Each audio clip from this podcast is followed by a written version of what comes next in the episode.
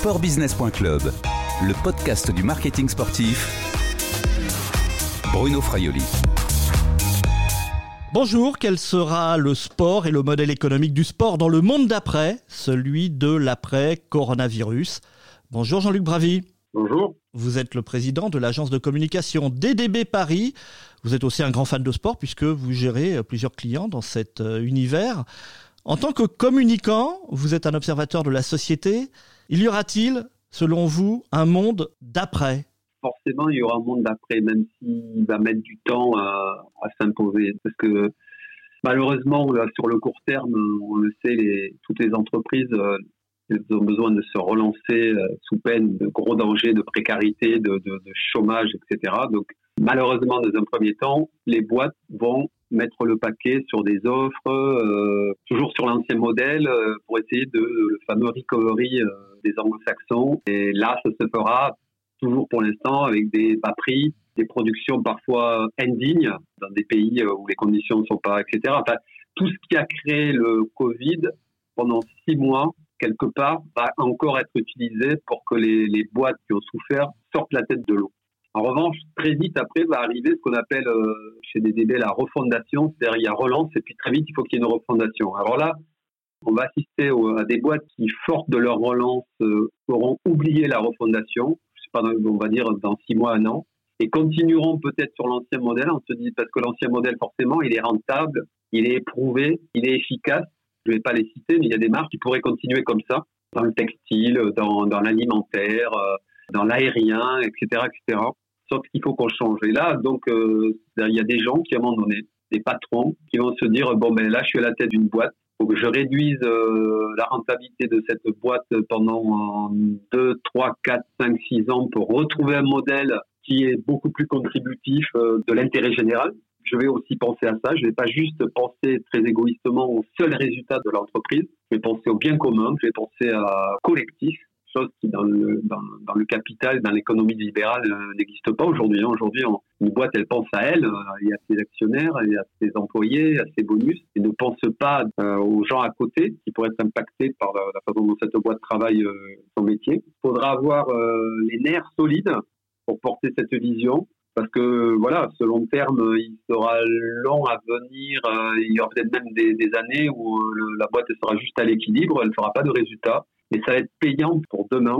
Forcément, la tentation de revenir dans ces modèles plus faciles sera toujours là. Il y aura peut-être même des petits copains de la catégorie qui, qui auront continué pendant un certain temps sur un ancien modèle, mais ils vont le payer cher et et j'espère qu'un jour, on montrera du doigt euh, les patrons qui n'ont rien fait, euh, qui se sont laissés porter euh, par la relance, une reconsommation. C'est évident que le bénéfice individuel, il, va devenir de plus en plus inacceptable s'il se fait au détriment du collectif. il, y a un moment où on se sera refusé, ça ne sera plus possible. C'est vrai qu'on va avoir beaucoup de mal à créer du désir pour des choses qui n'ont pas de valeur. Ça risque d'arriver aussi. Jean-Luc Bravier, est-ce qu'il y aura également, selon vous, un après pour la communication et un après aussi pour la communication dans le sport, le sponsoring? Le sport, ce qui a été euh, hyper touchant, je trouve, pendant euh, cette période, c'est que tout d'un coup, euh, Cristiano Ronaldo, on le voyait chez lui, c'est plus un dieu du stade. Tous ces gens, les Lewis Hamilton, les Messi, les, Brady, chacune des stars, même, même des, des Thibaut Pinot, par exemple, en, cyclisme, on a partagé leur vie de confiné. On s'est aperçu qu'elle était très très proche du mec normal, alors forcément, il y a des Ferrari garés chez Cristiano Ronaldo, mais c'était pas le problème. Il était, il était là avec ses enfants. Il faisait de la gym. Euh, voilà, il a même sorti des vidéos un peu drôles euh, quand il soulève ses enfants, etc. En fait, il y a eu un rapprochement social. Et même si ce rapprochement est un peu illusoire et factice, il a rapproché beaucoup de gens de ces stars, y compris des gens qui suivaient, qui regarderont pas forcément le foot après. Lewis Hamilton, il y a des gens qui ne regardent pas du tout la Formule 1, mais ils sont impressionnés par ce gars. Ils l'ont suivi, ils l'ont vu partager avec ses frères, ses sœurs, qui sont beaucoup plus modestes, euh, etc. Ça a apporté d'une manière euh, beaucoup plus forte un, lien social. Ce lien, il va forcément se, couper maintenant, puisque les non-stars vont reprendre euh, les stades, ils vont redevenir des dieux. Je pense qu'il en restera quelque chose de, sympa. Et là, voilà, il y a des marques qui ont mieux travaillé que d'autres. toujours pareil, c'est toujours énervant, parce que c'est toujours Nike qui travaille bien, mais si on regarde euh, très souvent les, marques de sport qu'elles ont, ont, juste montré leurs stars qui sont venues parler, euh, Par exemple, Adidas, il y a Paul Pogba qui, qui a discuté avec Stella McCartney. Ça bien fait. Hein. Il discute avec elle, il, la trouve géniale et elle, elle dit que ses fils sont dingues de Manchester et tout ça, il se marre. voilà. Mais il n'y a pas de discours, quoi. Il y a y a juste le côté sympathique de montrer des marques qui montrent leurs stars. Forcément, comme leurs stars sont, euh, sont confinés, ben on les utilise, on les fait bosser, ben on les fait bosser en les montrant accessibles, elles s'adressent aux gens, etc., etc. Mais lui, dans le même temps, chaque fois, il a élevé le débat. Pour en revenir à la com d'une manière générale, on pense que c'est un peu fini les grands soirs, les grands mensonges, les non-sincérités. On sait que de plus en plus, quand on va communiquer sur des marques, quelles qu'elles soient, quel que soit le secteur, faut arrêter de faire de la réclame. faut être sincère, faut être simple dans nos, dans nos discours. L'intérêt général est là, faut pas l'oublier. faut arrêter de prendre des paroles comme si tout allait bien sur cette société, dans cette société et qu'il n'y avait pas de problème. On sait qu'un acte de com, c'est un acte marchand. C'est pour pousser des gens à acheter une marque plutôt qu'une autre ça commence à devenir euh, difficile dans cette société. on le sait, on, on les montrait du doigt. Hein, donc, euh, faisons ce métier avec beaucoup de clairvoyance et d'honnêteté, de sincérité. Quand, il s'agit de raconter des choses avec, euh, profondeur sur pourquoi il vaut mieux acheter une Golf qu'une Renault parce qu'on travaille pour Volkswagen, ce qui est le cas chez DDB, ben, en faisant bien notre métier, c'est fini les, moments où, la com elle semble venir de sauver la planète. Non, elle sauve pas la planète. Elle aide des entreprises à faire du commerce c'est tout. Il faut avoir cette humilité-là et ça ne veut pas dire qu'on ne va pas perdre des choses euh, correctes. La crise économique va faire des dégâts. En tant qu'agence de communication, évidemment, euh, vous en êtes sans doute déjà les, témoins. Est-ce que les marques qui arrêtent leur communication euh, jouent un, risque et, et, notamment les marques qui sont dans le sport? Il y a une étude database de, de chez Kantar qui s'appelle Brandzy qui montre que les marques qui continuent de communiquer en temps de crise, elles récupèrent neuf fois plus vite. Une marque qui commence à tout couper, qui rentre dans une prudence, c'est une marque qui a, qui a, peur de son futur, qui a peur de son avenir, qui n'y croit plus. Et elle, on peut se dire qu'elle a, qu'elle a du souci à se faire parce que si pendant ce temps, son compétiteur dans la catégorie, lui, ralentit un peu moins qu'elle, il faut savoir s'adapter. Il ne faut pas forcément redémarrer comme avant.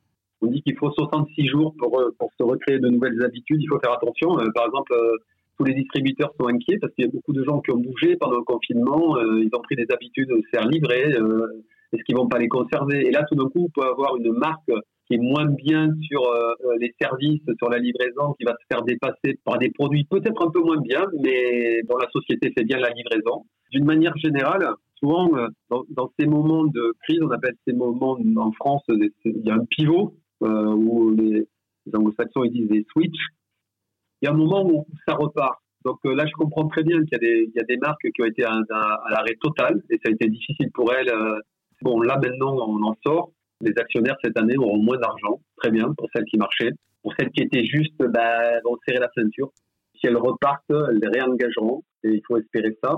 L'avenir, euh, comme toujours, il appartient à ceux qui vont se bouger. Souvent, la crise, elle a beau dos. C'est-à-dire que là, c'était terrible, il n'y a rien à dire. Pendant deux mois, il y a des boîtes qui se sont arrêtées, mais après, on en sort et il n'y a pas de raison que ça reparte pas. Euh, dans le milieu du sport, qu'est-ce qui peut s'être passé de plus que sur des marques qui ne sont pas de sport? Il y a ce lien affectif, c'est vrai, euh, qui a été fort. Moi, je pense que c'est pas pour autant qu'on doit se dire que ça aura rapproché à ce point les Français, euh, que tout d'un coup les Français vont continuer leurs habitudes de, de sport. J'espère que j'espère que oui. Il se pourrait que ça apporte ça certaines marques, voilà, puisqu'il y a des gens qui ont beaucoup de temps et en ayant beaucoup de temps, ils se sont mis à faire du yoga, home trainers, euh, des petits footings, etc., etc., en regardant sur, sur Instagram euh, des leçons, des workouts, des workouts. Voilà, une marque, c'est une personnalité euh, physique et mentale. Physique, on le sait, hein, c'est souvent ce qu'elle vend, c'est beaucoup physique, voilà, mais c'est aussi le mental. Et là, on sait que les gens vont vachement de plus en plus regarder le mental des entreprises, quel est son état d'esprit, celles qui font les efforts, qui mettent le paquet en recherche pour le bien commun, en recherche pour que ce soit plus propre, elles ont un avenir, euh, certes pas court terme, parce que court terme, il va falloir réinvestir sur des nouveaux modèles, mais sur le long terme, elles ont toujours un avenir euh, assez, euh, assez rayonnant, je pense. Merci Jean-Luc Bravy, continuez à prendre soin de vous. Ben, merci, merci beaucoup, merci à vous. Je rappelle que vous êtes le président de l'agence de communication DDB Paris. Cette interview a été enregistrée mardi 19 mai 2020. Au revoir et à bientôt sur le podcast de sportbusiness.club.